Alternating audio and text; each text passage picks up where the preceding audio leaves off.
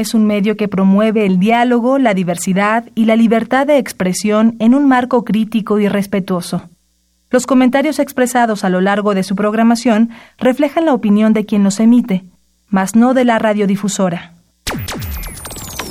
Esto es Tiempo de Análisis. Esto es Tiempo de Análisis. Una coproducción de Radio UNAM y la Facultad de Ciencias Políticas y Sociales. Tiempo de Análisis. Política. Debate cultura, sociedad, economía, periodismo, movimientos sociales. Opina, debate, discute, analiza. Tiempo de análisis. Un espacio donde con tu voz construyes el debate. Pues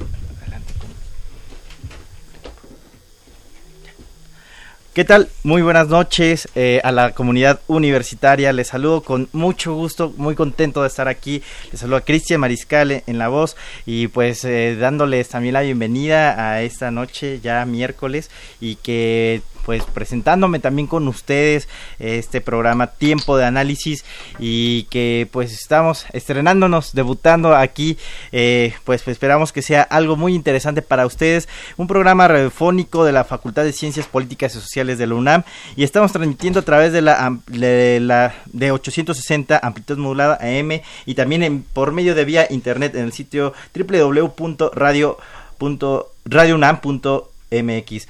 Nuestros teléfonos en cabina para que nos puedan enviar los comentarios son 55 36 89 89 y la 01 800 505 26 88. También nos pueden seguir en Twitter y hacemos llegar sus comentarios en, uh, pues, uh, en el arroba tiempo análisis y pues también los invitamos a que estén muy muy pendientes de este tema. Esta noche ya tenemos a nuestros invitados que están aquí con nosotros. Y vamos a hablar de un tema muy interesante, un tema que es polémico, en el cual ya pues todo el país prácticamente está opinando, los medios de comunicación, la sociedad está muy muy volcada sobre este tema, especialmente en las redes sociales que han servido bastante para informar y también para desinformar, ahorita veremos qué tanto, hablando sobre las consecuencias sociales y ambientales de la construcción del nuevo aeropuerto internacional de la Ciudad de México. Y bueno, pues ya están aquí con nosotros nuestros invitados del día de hoy. Y pues voy a pasar a, la presentación, darle la bienvenida desde luego. Está con nosotros el doctor César Enrique Pineda Ramírez, quien es doctor en Ciencias Políticas y Sociales por la UNAM. Desde 2011 es profesor de asignatura, adscrito al Centro de Estudios Sociológicos en la Facultad de Ciencias Políticas y Sociales. Bienvenido, doctor, buenas noches. Muchas gracias por la invitación. Qué gusto que nos está acompañando. Y también ya está aquí con nosotros doctor Rodrigo Salazar Elena, maestro en Ciencias Sociales por la Facultad, la Facultad Latinoamericana de Ciencias Sociales en México. Y actualmente es profesor e investigador de la Facultad de, de Flaxo también México y coordinador de la maestría en Gobierno y Asuntos Políticos en la institución ya mencionada. Bienvenido. Gracias, muy buenas noches. Bueno, pues como comentábamos, eh, un tema muy, muy polémico, mucha coyuntura se ha generado a, través de esto, pero es curioso, digamos que podemos empezar a buscar un punto de partida sobre de dónde surge este tema, eh, por qué hoy los mexicanos estamos volcados en hablar sobre eh, la viabilidad de un aeropuerto u otro, una pregunta que se va a someter a un tipo de consulta popular que algunos también dicen que es ilegal o inconstitucional o ilegítima, digamos, un tema polémico social que, que, ha venido a revolucionar la participación que tenemos en México. ¿De dónde podríamos comenzar a, a, nosotros a identificar este punto de partida? ¿Por qué hoy los mexicanos estamos hablando sobre la viabilidad de un nuevo aeropuerto? No sé si podemos comenzar por aquí, doctor Enrique Pineda. Bueno, eh, decir que mm, en realidad la coyuntura política enmascara eh, un conflicto mucho más grande. En mi propia investigación hemos detectado 105 conflictos socioambientales, que 45 de ellos, entre el 30 y 40% de ellos, en relación a megaproyectos que son aeroportuarios, carreteros, eh, de infraestructura y de telecomunicaciones, donde los pueblos y las comunidades en todo el país están sufriendo, digamos, una invasión eh, a sus propias formas de vida por megaproyectos. Y este, pues, el, el aeropuerto se está inscrito en una oleada, no solo en México, sino continental, digamos, de, del despliegue del mercado, de las relaciones de mercado sobre el territorio, y digamos que hay un conflicto oculto que la gente no sabe, que la gente no conoce, y claro, en este caso el aeropuerto es el, es eh, el centro, el epicentro de esta conflictividad, porque es el es el proyecto más grande, es el más ambicioso. Eh, para la gente que nos escucha tiene que saber eh, que eh, las, las 4.500 hectáreas donde se va a construir el aeropuerto caben seis veces ciudad universitaria cabe seis veces el aeropuerto, el aeropuerto actual, eh, caben dos veces la delegación Iztacalco en su conjunto, es decir, estamos hablando de un proyecto que en efecto es faraónico, un proyecto impresionante en el consumo de materiales, impresionante en sus costos ambientales, es el proyecto inmobiliario más grande del país eh, y ese es también eh, parte del inicio, digamos, de su ambición, su forma, su escala, su amplitud eh, provoca conflicto.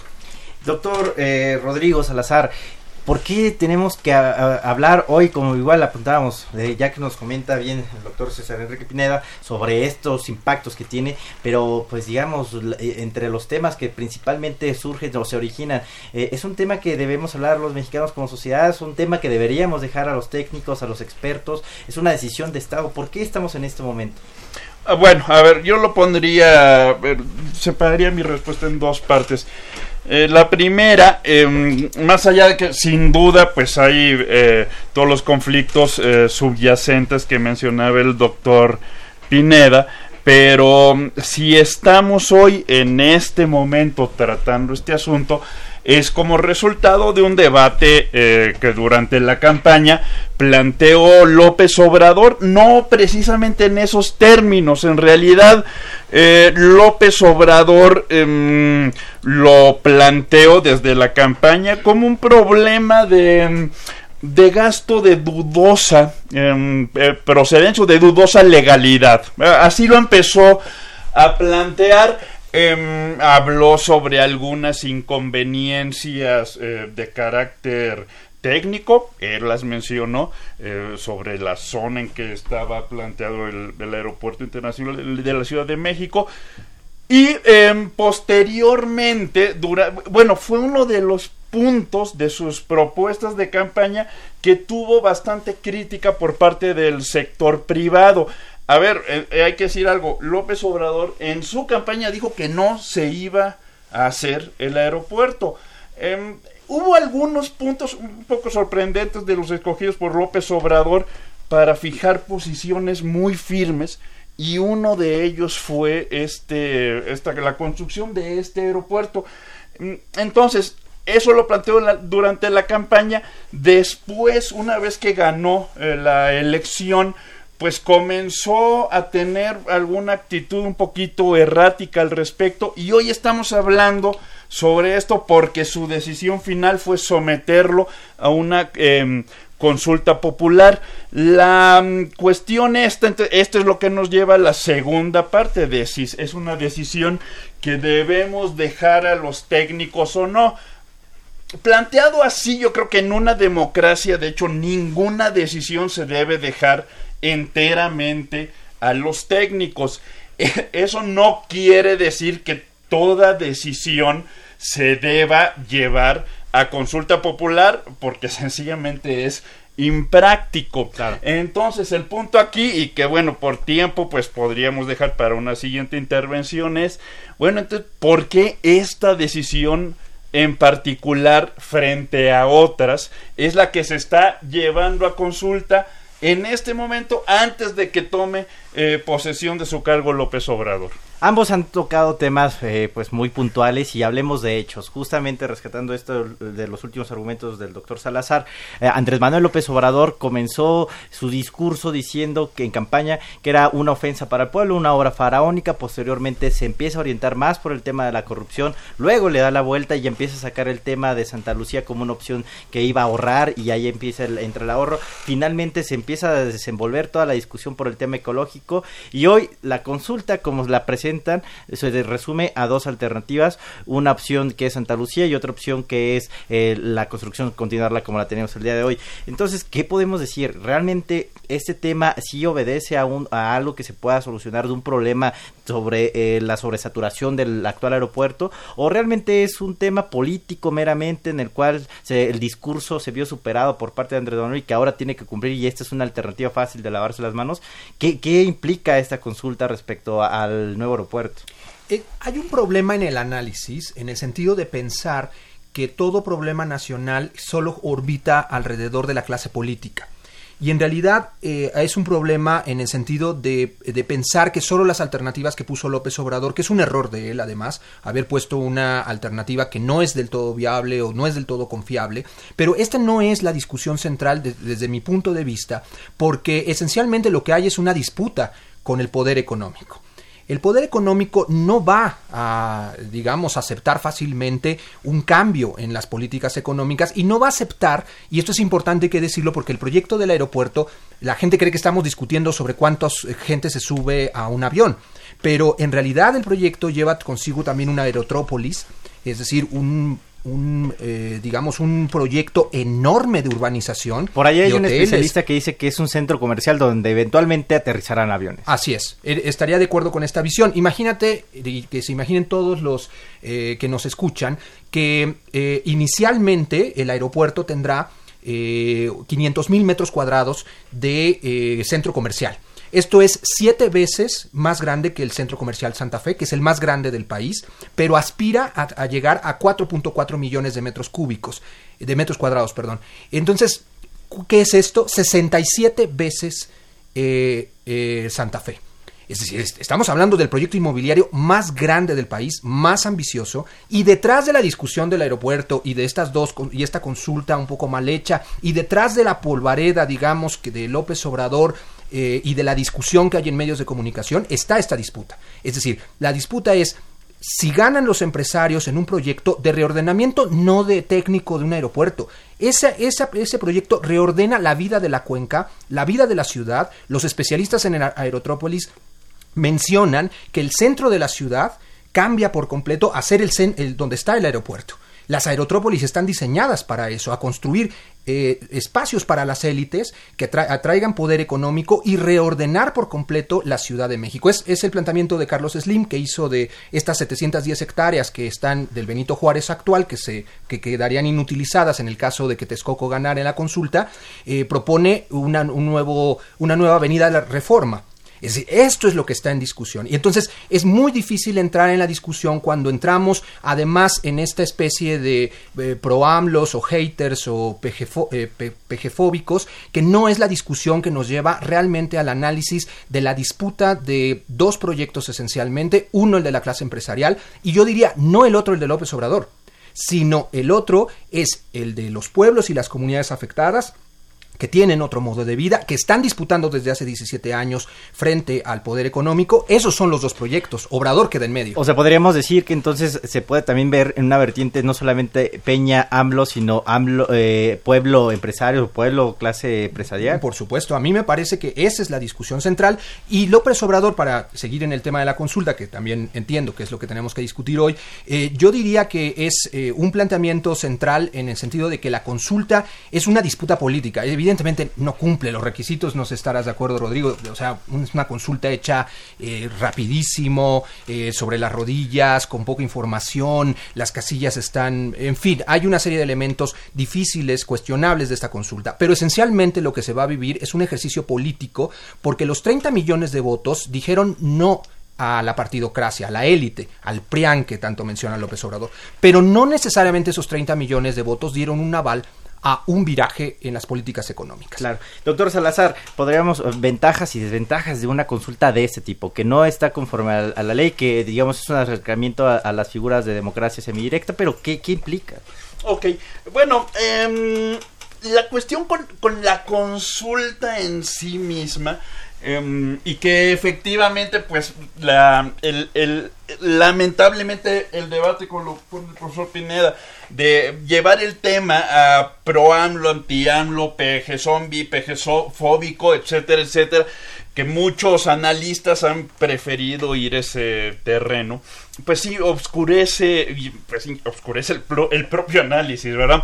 Entonces, yo sí quisiera eh, plantear sobre la forma en que se dan las, la, la consulta en sí misma, es em, uno, decir que es ilegal es altamente impreciso.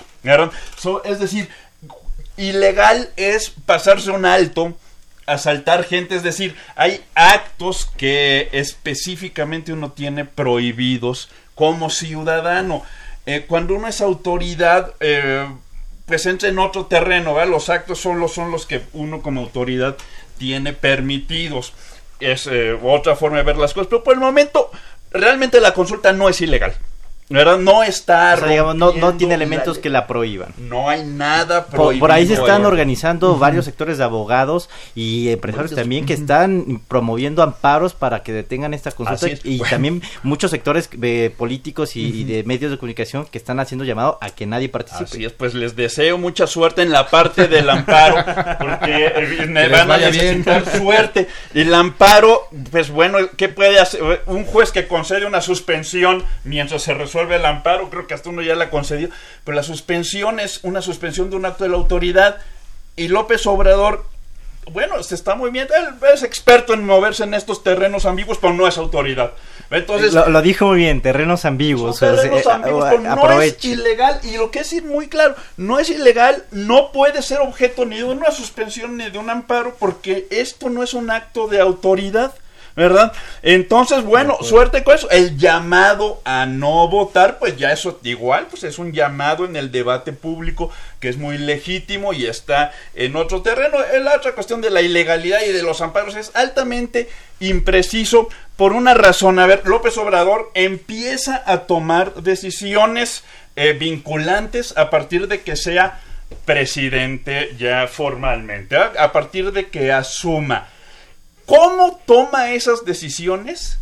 Él puede, en estos momentos, si desea, hacer una consulta, em, em, consultar un brujo, tirar el tarot o consultar un grupo de expertos.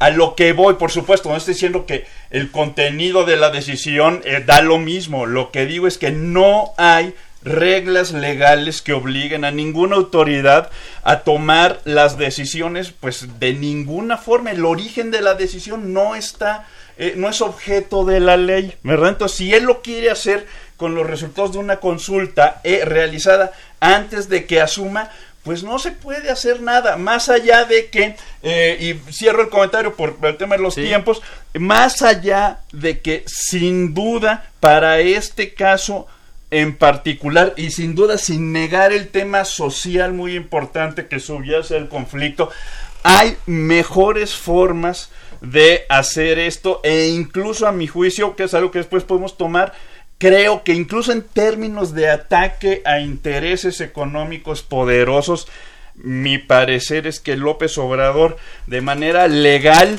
pero creo que está desperdiciando su capital político. Después podríamos... eh, Sí, justo ese tema ahorita me gustaría que profundizáramos un poco más, pero igual sobre la misma línea, doctor Pineda, eh, eh, bueno, ¿qué es lo que pasa con esta consulta? Realmente es un reflejo, como usted mismo decía, que eh, podríamos considerar que es también el sector, digamos, pueblo contra el- la clase empresarial y en este tema el discurso de la austeridad, todo lo que se ha venido hablando por, por la nueva, la transición de gobierno, pero es decir, si podemos considerar que realmente es un discurso que puede generar un beneficio social o solamente estamos viendo un proyecto político que va a poner de nuevo a polarizar a la sociedad respecto a los proyectos y que por ahí dicen que no hay como una línea, que Andredón dice que no hay línea, eh, Jiménez Frío dice que no hay línea, pero vemos a los diputados de Morena activamente haciendo campaña por un por, eh, por esta campaña que se le ha denominado Prefiero el lago.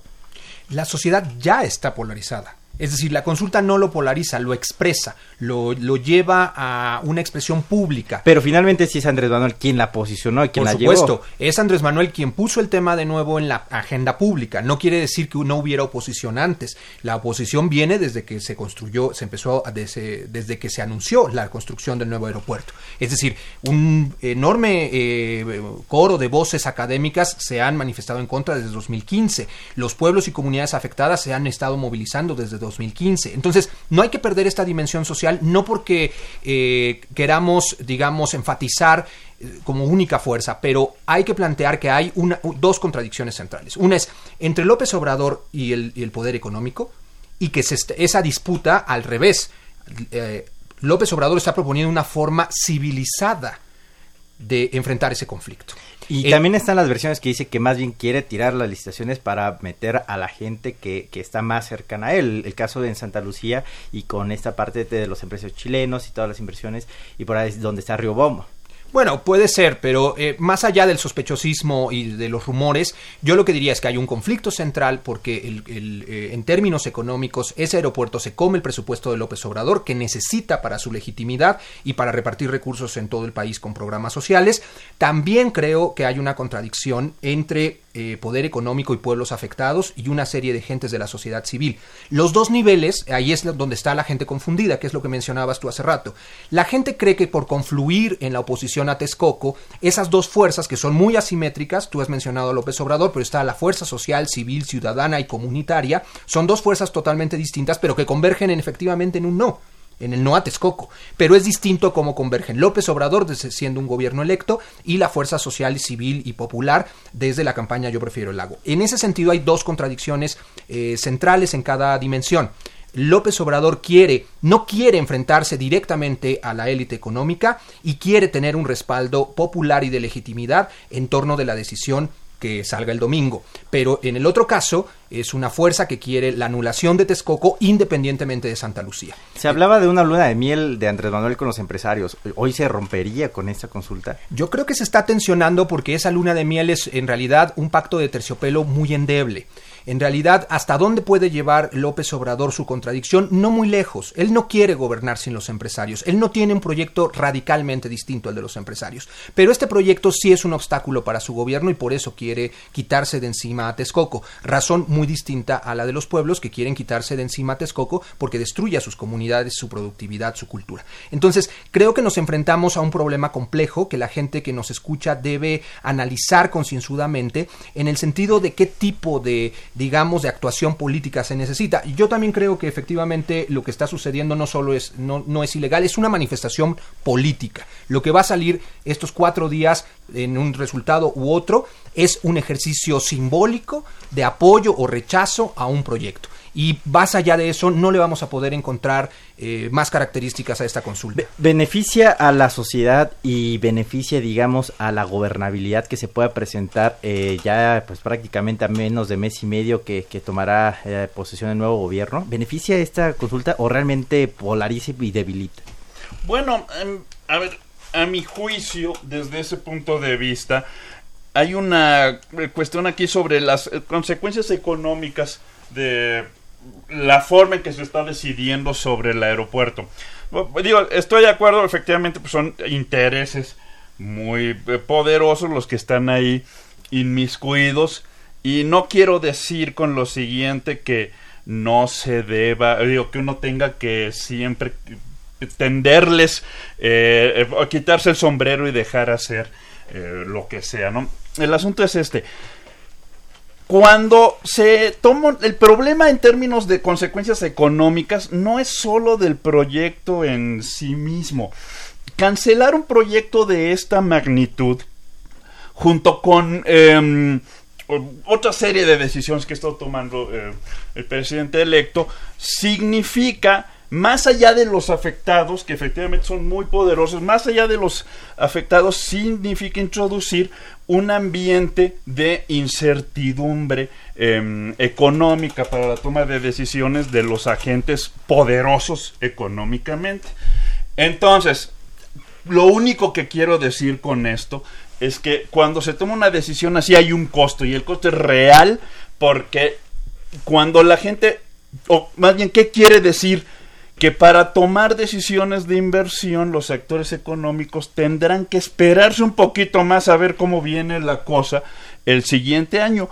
Ese es un costo, no estoy diciendo que no hay que hacerlo por eso, solo digo que ese es un costo y que López Obrador tendría que evaluar si con sus acciones el beneficio que obtiene él o más bien o la población a la que aspira a mejorar, el beneficio que obtiene vale ese costo. ¿verdad? Ese es, ese es todo lo que quiero decir con esto. López Obrador se espera de él grandes transformaciones y grandes transformaciones sin duda alguna no se van a dar con bodas ni de terciopelo ni de lo que ni de seda ni de lo que uno quiera ponerle la dulzura del trato entre agentes políticos y económicos. Grandes transformaciones va a...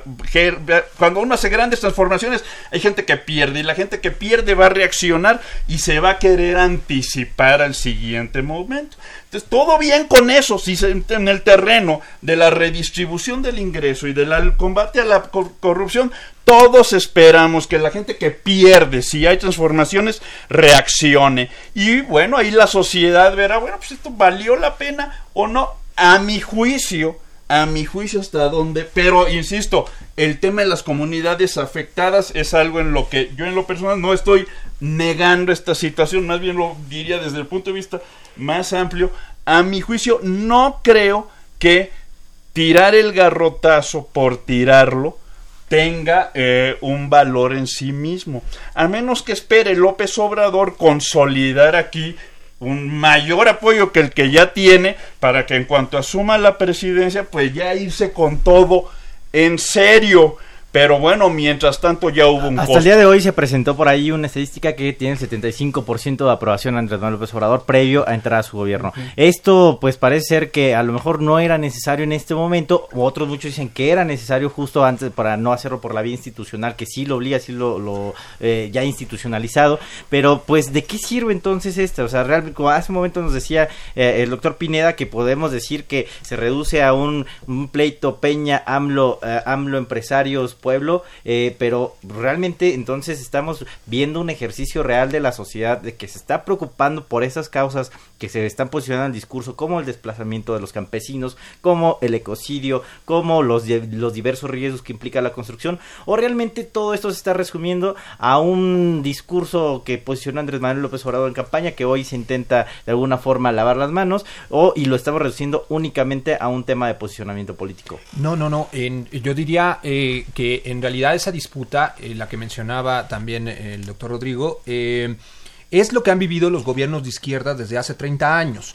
Eh, François Mitterrand en Francia o Mandela en Sudáfrica se han llegado al poder, pero está esta frase famosa de llegar al gobierno no es necesariamente tener el poder. Es decir, quién manda en este país es lo que se va a decidir también en estos cuatro días de consulta. Es decir, el planteamiento es si el poder empresarial tiene la influencia suficiente para imponer un proyecto o el gobierno tiene la fuerza popular y la legitimidad para reorientar las decisiones de gobierno. ¿Cómo se posiciona la ciudadanía? Es precisamente también el debate. Es decir, eh, apoyará a López Obrador, apoyará simplemente la opción del no a Texcoco, eh, otra vez eh, apoyar eh, que se vaya a Texcoco no necesariamente es apoyar Santa Lucía o apoyar el propio López Obrador. Es un debate rico porque significa un debate político en el sentido de que a mí me parece que el ejercicio de la consulta, más allá de sus debilidades, ha traído una discusión de los temas, ha transparentado en los medios de comunicación todos los detalles de un proyecto que, insisto, cambia la vida de la ciudad, de la cuenca y del país. Por ahí hay unas estadísticas que también salieron los últimos días que mencionan que cuando se hace una encuesta aislada a la ciudadanía de si están a favor del nuevo aeropuerto, eh, más del 60% dice que están a favor. De hecho, hay un 18% de ventajas sobre Santa Lucía. Pero cuando ya se pone la pregunta, como está planteada hoy en la encuesta, en la, en la consulta que se hará por parte de Morena, eh, pues se invierte la pirámide y el 53% apoya a que se cancele la, actual obra. Digamos, eh, ¿es eso consecuencia de la legitimidad que tiene hoy Andrés Manuel y es lo que él quiere demostrar el músculo? ¿O realmente, como reitero la pregunta, es realmente la, se está reduciendo un tema político. Bueno, supongo que eh, es, un tema político, ¿verdad? Es un tema político eh, de, principio. Em, mi, digo, mi, mi, punto de vista sobre ese punto particular es este. López Obrador no necesita incrementar su popularidad porque es enorme, ¿verdad? Es absolutamente grande no quiero decir que, digo, no quiero aquí que, eh, decir que todo el mundo sigue ciegamente a López Obrador, solo creo que es un efecto muy especial de liderazgo en el momento en que está López Obrador, que es una figura que como llega, bueno, por un lado ofrece grandes transformaciones y esa expectativa hay, pero él personalmente le inspira a la gente mucha confianza y es una sociedad que está particularmente desconfiada de su clase política. López Obrador transmite con buenas o malas artes que es una persona en la que se pueda confiar, por eso creo que no necesariamente toda, pero buena parte o una parte importante de, de bueno, de sus seguidores tienden a seguirlo, ¿verdad? Pero para eso sirve el liderazgo. Esto también quiero ser muy cuidadoso con esto, no estoy desacreditando. Tienden a seguirlo en qué sentido? Si es una decisión. Mira, yo, por ejemplo, el doctor Pina tiene está sacando datos de una investigación que lleva años haciendo y nos está mostrando, eh, pues bueno, los productos de esa investigación es un tema complicado. No digo que por eso hay que dejarlo a los expertos y nosotros nos callamos y aceptamos todo. Es un tema complicado y en los temas complicados los liderazgos fuertes tienen la capacidad de decirle a la gente, esta es la forma, esto es lo bueno, entonces si yo... Tienen la, forma de, incidir, de influir en eso. Me gustaría que ahorita vamos a regresar justamente a este punto para poder desarrollar más, para que regresemos justo al tema de que si estamos a favor que se haga la consulta o no, pero vamos a invitarlos a escuchar una pequeña cápsula informativa, igual invitamos aquí a nuestro auditorio que sea muy pendiente del debate, porque vamos a fijar ya posturas más claras sobre qué pensamos en este posicionamiento. En un momento regresamos. La construcción del nuevo aeropuerto internacional de la Ciudad de México ha dividido la opinión de expertos, académicos, activistas y empresarios. Mientras unos defienden la viabilidad de esta construcción inmobiliaria, otros la rechazan. Lo cierto es que, hasta el momento y desde el ámbito legal, las autoridades correspondientes han dado cumplimiento con el procedimiento de evaluación de impacto ambiental e instancias como el Instituto de Ingeniería de la UNAM, la Academia Mexicana de Impacto Social y la empresa encargada de la construcción, Grupo Aeroportuario de la Ciudad de México, avalan el proyecto en cuestiones técnicas, geológicas, hidráulicas y estructurales. Sin embargo, y aunque las instituciones antes mencionadas refieren que este proyecto no tendrá impactos ambientales significativos, académicos, activistas y pobladores de Texcoco argumentan lo contrario. Además, argumentan que esta construcción afectará culturalmente la localidad y en cuestión de rendición de cuentas y transparencia no se han determinado los costos de mantenimiento y operación y se predice un aumento del costo de construcción de 185 a 285 millones de pesos solo en la primera fase. Con puntos económicos, políticos, sociales y ambientales contrapuestos y con la polémica consulta que se realizará del 25 al 28 de octubre, es necesario mantenernos informados para asistir a votar. Puedes encontrar más información sobre las fechas, horarios y la ubicación de las 1073 mesas de votación de la consulta nacional en la página web mexicodecide.com.mx. Mi nombre es Ociel Segundo. Continúa escuchando Tiempo de Análisis.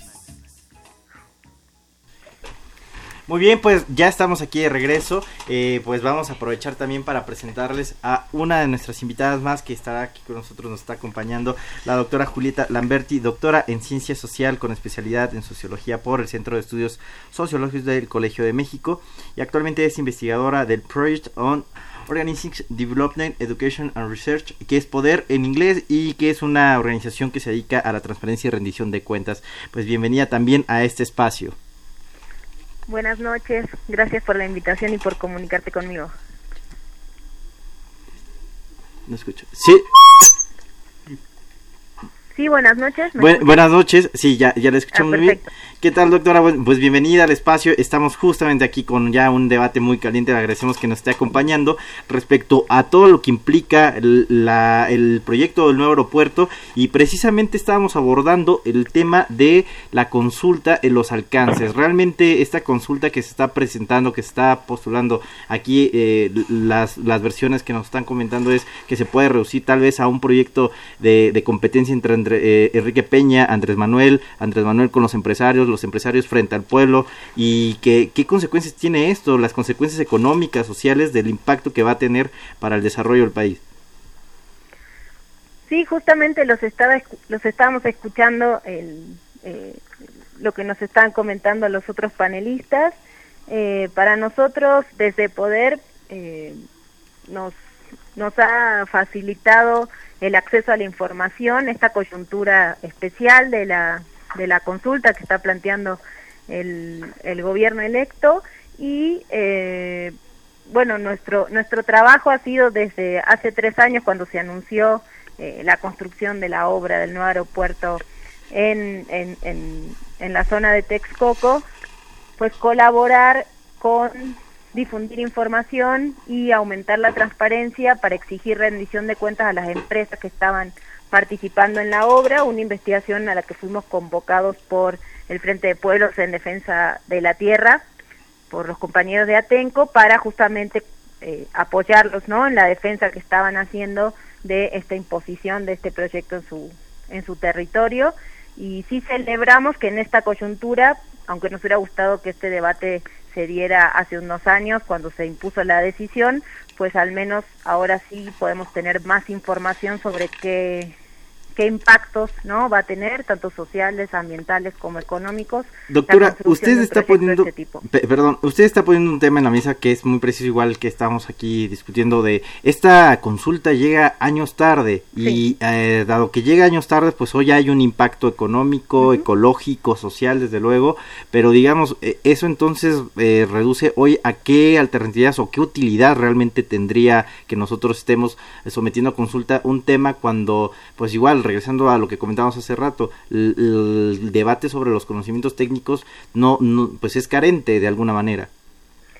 Sí, obviamente estamos de acuerdo con que la consulta llega tarde, además, eh, bueno, tenemos eh, tenemos la posición o la opinión de que justamente son las personas afectadas por este tipo de megaproyectos los que debieron de hacer de ser consultados antes de que se tomara la decisión, ¿no? Creemos que las consultas deben ser previa, libre y sobre todo informadas, ¿no? Y es algo que no se dio en 2014 cuando se decidió construir eh, el aeropuerto ahí, pero bueno, en este momento y en esta coyuntura y en y ahora que, que, tenemos más información y que sabemos que realmente el aeropuerto nos va a afectar a todos los que vivimos eh, aquí en la ciudad, pues celebramos, ¿no? Que sí eh, se abra un espacio para que quienes podemos ser afectados por estos impactos podamos decidir, ¿no? O por lo menos se nos tome en cuenta para, eh, para, para, para incidir, ¿no? O por lo menos para que se nos consulte.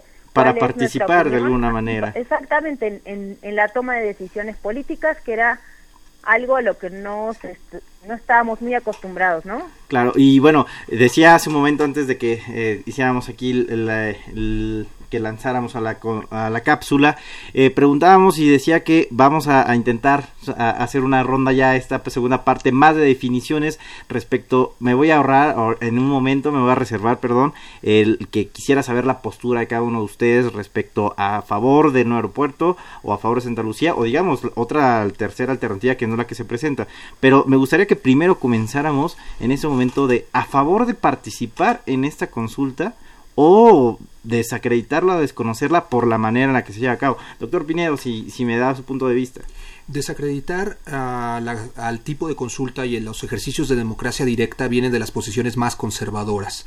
Eh, creo que es la derecha la que nunca quiere que se le consulte a la población. Hay que decir, en Uruguay se han hecho 17 plebiscitos o referéndums desde la vuelta a la democracia, o en Italia se han hecho cerca de 45 plebiscitos, referéndums, consulta popular desde la posguerra. Entonces, las democracias funcionan también con ejercicios de democracia directa y hay que decirlo. Eh, la segunda posición sobre la consulta es efectivamente la consulta no retoma los derechos de los pueblos originarios, esencialmente de las comunidades que hoy son equiparadas. Hay un juicio al respecto en el Poder Judicial de equiparar a los pueblos afectados como pueblos originarios y eso implicaría que debieron ser consultados bajo cierto procedimiento. Ahora, como yo diría, este ejercicio, eh, desacreditarlo eh, en per se, yo diría no.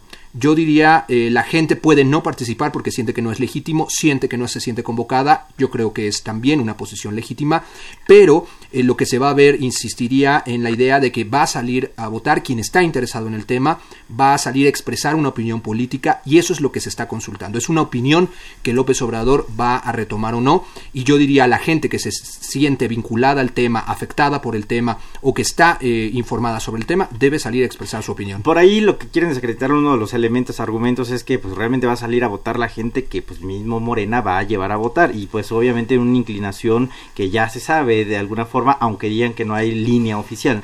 Eh, pues doctor Salazar, a, favor de seguir impulsando, promoviendo la consulta como está el día de hoy, o mejor pugnar también por la otra vía que se, que se pueda reconocer por una vía institucional. Por allá hasta se habla de que reformen la constitución si quieren para ajustar los tiempos. Bueno, yo supongo que si a uno le preguntan, pues hay que contestar en cuestiones de decisiones públicas, es decir, em, y más en general, a ver, en estos ejercicios como sea, em, incluso aunque uno se sienta que no están muy bien hechos, em, y quien tiene posiciones en contra de la decisión que tiene por seguro que va a tomar la autoridad, es un error abstenerse y llamar a la abstención, aunque como dices, perfectamente legítimo promover eso, llamar a la abstención, a no participar, parte de nuestras libertades de expresión. Yo creo que es un error estratégico y táctico para quienes están en este plan. Creo, sin embargo, que aquí hay una cuestión de que sí hay que tener presente de no, ya hablando de democracia directa propiamente. A ver, la decisión, creo, eso sí, creo yo, aunque digo, pues hay que participar y esto y todo bien, pero sí creo que la decisión está tomada, que López Obrador nunca convoca a estas consultas, que ya tiene su historia, eh, nunca convoca estas consultas sin tener una idea previa de cómo va a ser el resultado y es una forma en el que él dota de gran apoyo de gran movil de una despliegue de movilización a decisiones que él ya ha tomado. Se tiene democracia directa cuando las consultas son, aun si la autoridad ejecutiva no quiere, y aun si la decisión que se toma es muy a pesar de lo que desea la autoridad ejecutiva. Uruguay, por ejemplo, algún, algún miembro del Tribunal em, Electoral de Uruguay que yo le preguntaba sobre sus mecanismos de democracia directa, le decía, ¿por qué allá no hay la posibilidad de que el presidente convoque a referéndum? Porque allá no, eso no está, y es un del país con más democracia directa en América Latina. Y él me decía, no, pues, cuando se legisló, el razonamiento fue, el presidente ya es poderoso, no le das más poder, ¿verdad? Entonces, e, eso es lo único que quisiera decir y este es el problema que yo veo con esta consulta en particular. Eh, López Obrador realmente no es una persona con el historial de utilizarlas como un mecanismo genuino de democracia directa en el que él eh, podría perder. Él sabe su capital político y sabe que funciona.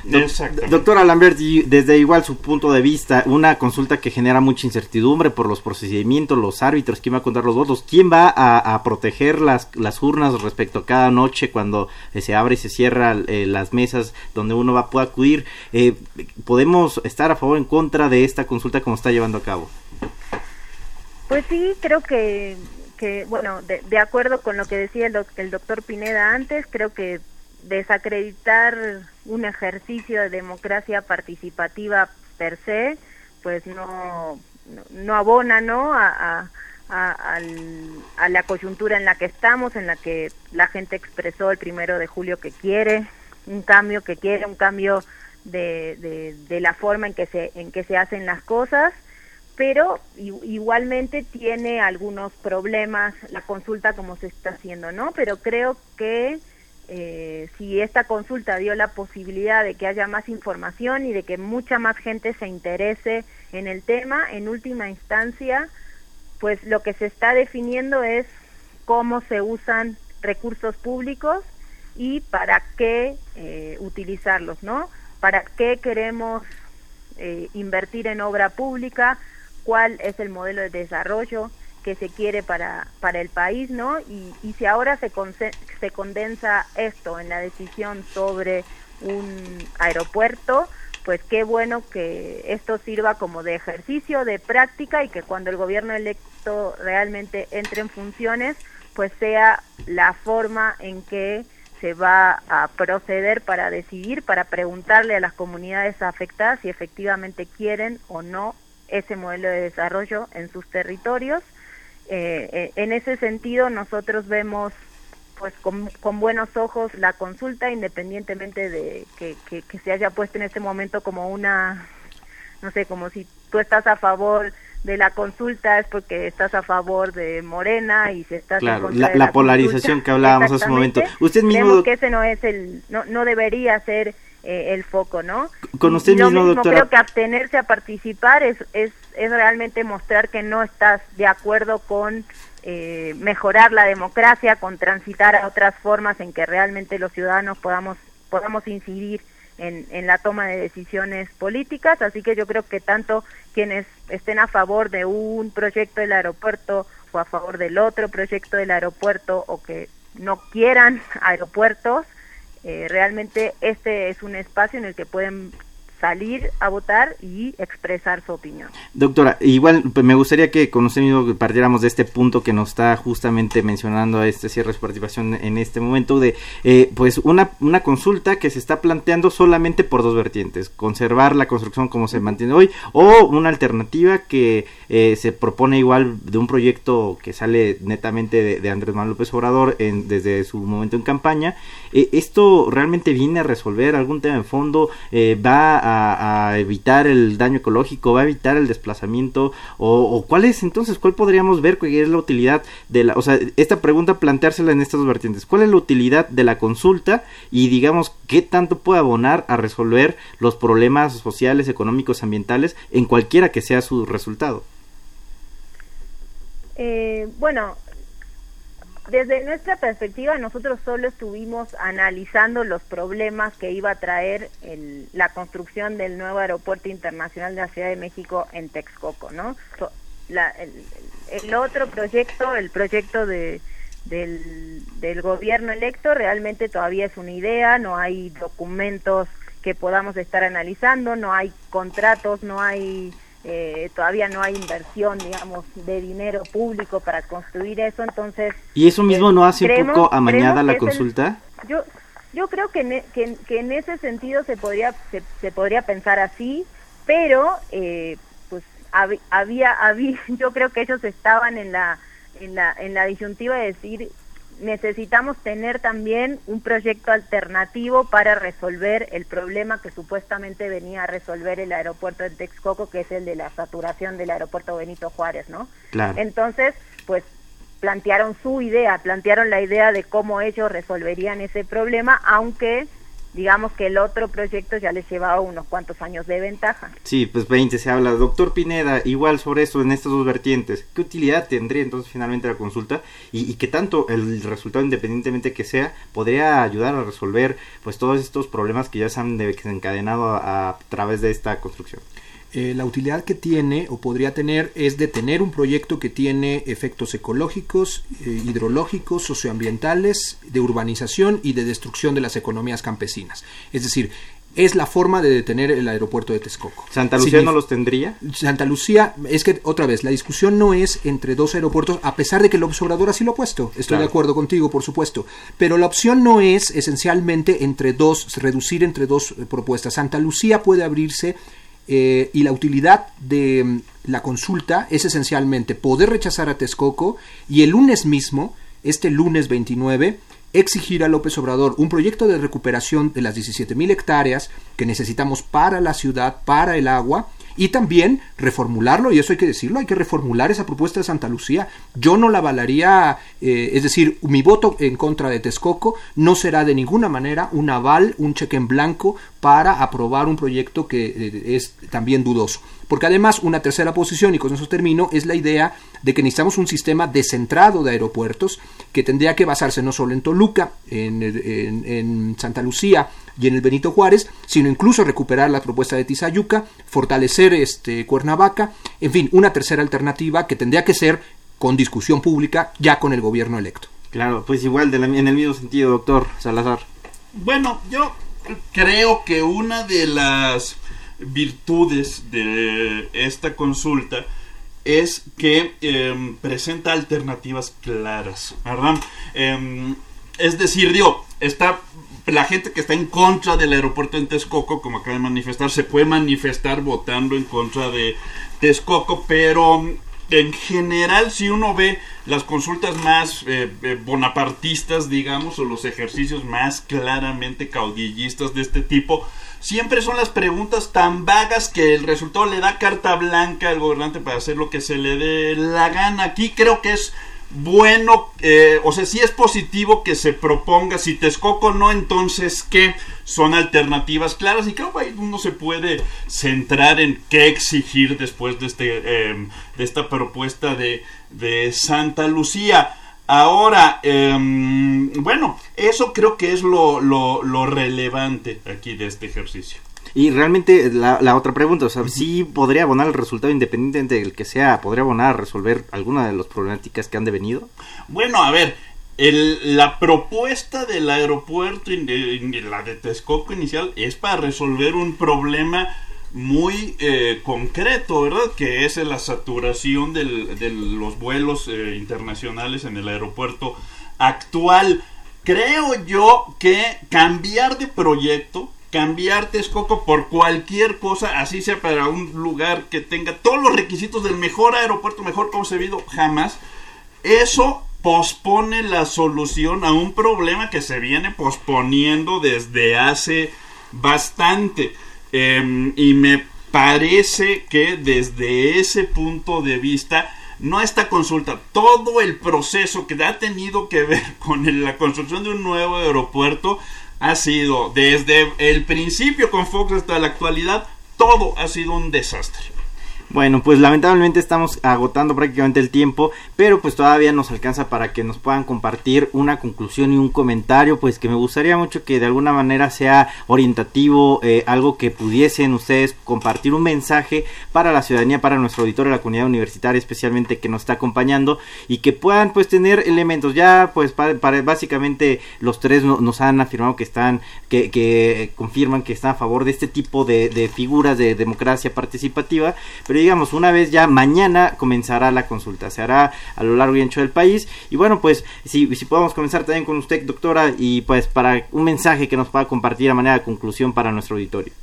Eh, el mensaje es que la ciudadanía que esté interesada en el tema se, se informe, eh, si quieren revisar lo que nosotros hemos hecho para tomar para tomar en cuenta y tener y, tener bases no bases sólidas para poder tomar la decisión que sea que vayan a tomar. Pueden revisar nuestras publicaciones en torredecontrol.org y en función de eso pues que tomen la decisión que crean que es mejor para sus intereses no pero que no que no tengan miedo de participar en la toma de decisiones públicas y justamente de un proyecto que nos va a afectar a todos. Así que eso, que se informen y que participen. Ahí estarán dándole continuidad también al ejercicio de la consulta, doctora Lamberti. Eh, sí, después de la consulta eh, y, ya con la decisión que tome el nuevo gobierno, veremos este, cuál cuál es el siguiente paso, ¿no? Hacia dónde dirigimos la información y la investigación que vamos a hacer. Claro.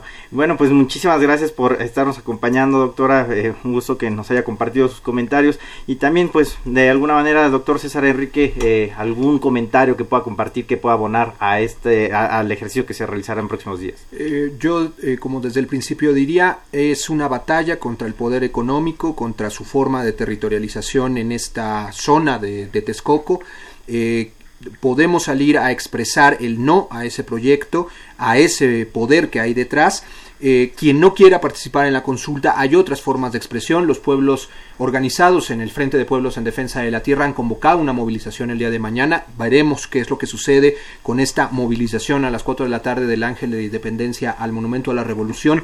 Eso es otra forma de expresión que no necesariamente coincide con la consulta.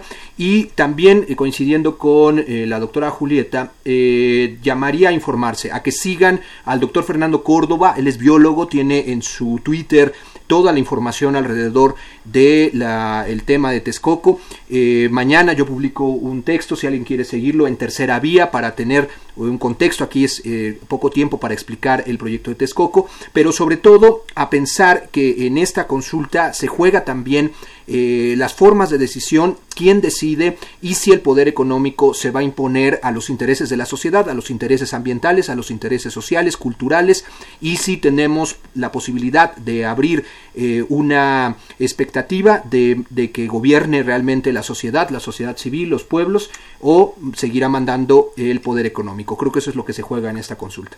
Pues muchísimas gracias por compartirnos y bueno, mañana estaremos muy atentos a poder ahí compartir también la publicación que nos menciona y que pues esto sirva también para podernos seguir informando en este ejercicio.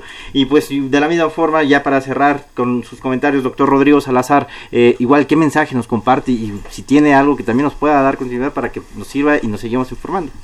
Yo nada más diría, espero dos cosas. Uno, tener una discusión más allá del aeropuerto, que es algo que se va a definir en buena medida eh, con este ejercicio, tener una discusión también sobre instituciones de democracia directa. Eh, una democracia directa, sin duda, es con instituciones no una herramienta de quien está gobernando para conciliar apoyo popular eh, a su alrededor.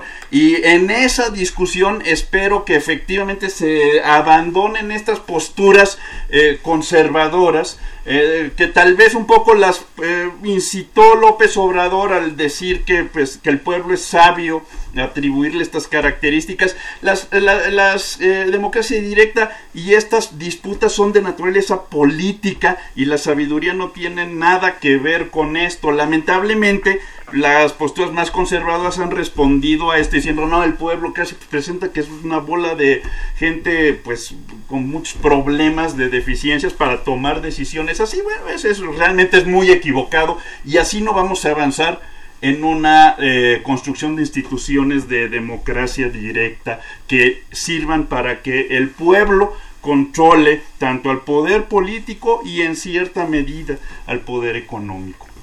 Bueno, pues desde luego estamos viendo un tema de, politización, es un hecho que eso es lo que estamos desencadenando en esta sociedad. Eh, polarización también, como lo comentabas, haciendo un breve eh, retroalimentación a esto. Vamos a vivir días de expectativa, de incertidumbre, tal vez qué es lo que estará sucediendo, cómo cerrará este procedimiento. Por ahí que bueno que la doctora eh, Lamberti nos comenta que también podemos seguir ahí el contenido que le estará dando para que nosotros estemos atentos a cómo se va desenvolviendo. Y bueno, pues eh, nosotros por nuestra parte invitar a que con esta libertad de pues participen, decían si van a participar o no van a participar, eh, si van a querer decidir y bueno pues tenemos ahí eh, algunos comentarios para que si, si quieren bueno, todavía tenemos un poquito de tiempo, me están comentando, no, no llegaron los comentarios y bueno, justo con esto de si vamos a poder participar o no y también que esto además sirva para poder decidir entre los proyectos. Y bueno, pues no sé si eh, eh, aprovechando estos últimos minutos que tenemos, eh, una pregunta pues ya muy concreta y muy definitiva que pueda plantearle cada uno de ustedes a favor de que continúe. Tal vez esa fue la manera que nosotros pudimos haber definido la pregunta, ¿no? nada más a favor de que continúe la construcción o detenerla. Tal Totalmente de acuerdo. haber sido el planteamiento. Totalmente de acuerdo contigo. Con, este planteamiento a lo mejor hubiese sido más claridad y se habría hablado de un nuevo proyecto que pues ya estudiando viabilidad y todo. Si yo les preguntara y pues, como decía ya muy concretamente, eh, ¿ustedes estarían a favor o en contra de, de, este del aeropuerto como se está construyendo el día de hoy? Eh, pues igual con usted, doctor Rodrigo Salazar. Bueno, en lo personal, dada este problema de que induce a una incertidumbre y no me queda muy claro el beneficio del costo que se va a pagar en términos de certidumbre económica, yo en lo personal habría preferido que se mantenga el proyecto con una revisión muy minuciosa de sus términos y un análisis costo-beneficio económico y social, por supuesto. Claro. Eh, doctora Julieta, ¿a favor o en contra, si lo pudiésemos haber resumido de esa manera? Eh, bueno, según, según nuestra investigación, el aeropuerto en Texcoco es inviable, social, económica, ecológica y financieramente, así que definitivamente un rotundo no, y además fue una imposición a los pueblos eh, de, de, la región, ¿no? Así que un rotundo no al aeropuerto en Texcoco. Claro. Y bueno, pues muchas gracias, doctora. Doctor Enrique Pineda. No se trata de cuánto cuesta un aeropuerto u otro, cuántas pistas va a tener, lo importante es los efectos que puede tener en nuestras vidas y por eso el proyecto de Texcoco es una catástrofe en realidad, no solo es un ecocidio, es una imposición en efecto a los pueblos que viven a la orilla del lago y por eso mi voto por supuesto sería en contra de Texcoco y llamaría incluso a votar eh, también en contra de eso estos cuatro días. Pues ahora sí estamos cerrando. Muchísimas gracias, eh, gracias doctor Enrique Pineda, gracias doctor eh, Rodrigo Salazar, muchísimas gracias también doctora Julieta Lamberti por acompañarnos. Esto es tiempo en tiempo de análisis. Precisamente traemos los elementos, ustedes van a poder generar su criterio. Aquí ya están los contenidos, seguiremos con esas mesas de, discusión. Estuvo en la cabina Operación Humberto Sánchez. Este programa es producido por la Coordinación de Extensión Universitaria de la Facultad de Ciencias Políticas y Sociales, dirigida por Luciano Mendoza. Coordinación de producción Guillermo Perucho, producción Jessica Martínez, asistentes de producción Viridiana García y Mariana González. En la producción de cápsulas y montaje Ociel. Segundo, en continuidad, Tania Nicanor. Se despide de ustedes, Cristian Mariscal. Buenas noches y los invitamos a que sigan en la página en Twitter, arroba tiempo en análisis. También tenemos en Facebook, síganos por ahí, búsquenos. Muchas gracias y que tengan una gran noche. Esto fue Tiempo de Análisis. Una coproducción de Radio UNAM y la Facultad de Ciencias Políticas y Sociales. Tiempo de Análisis. Política. Debate. Cultura. Sociedad. Economía. Periodismo Movimientos sociales. Opina, debate, discute, analiza. Tiempo de análisis. Un espacio donde con tu voz construyes el debate.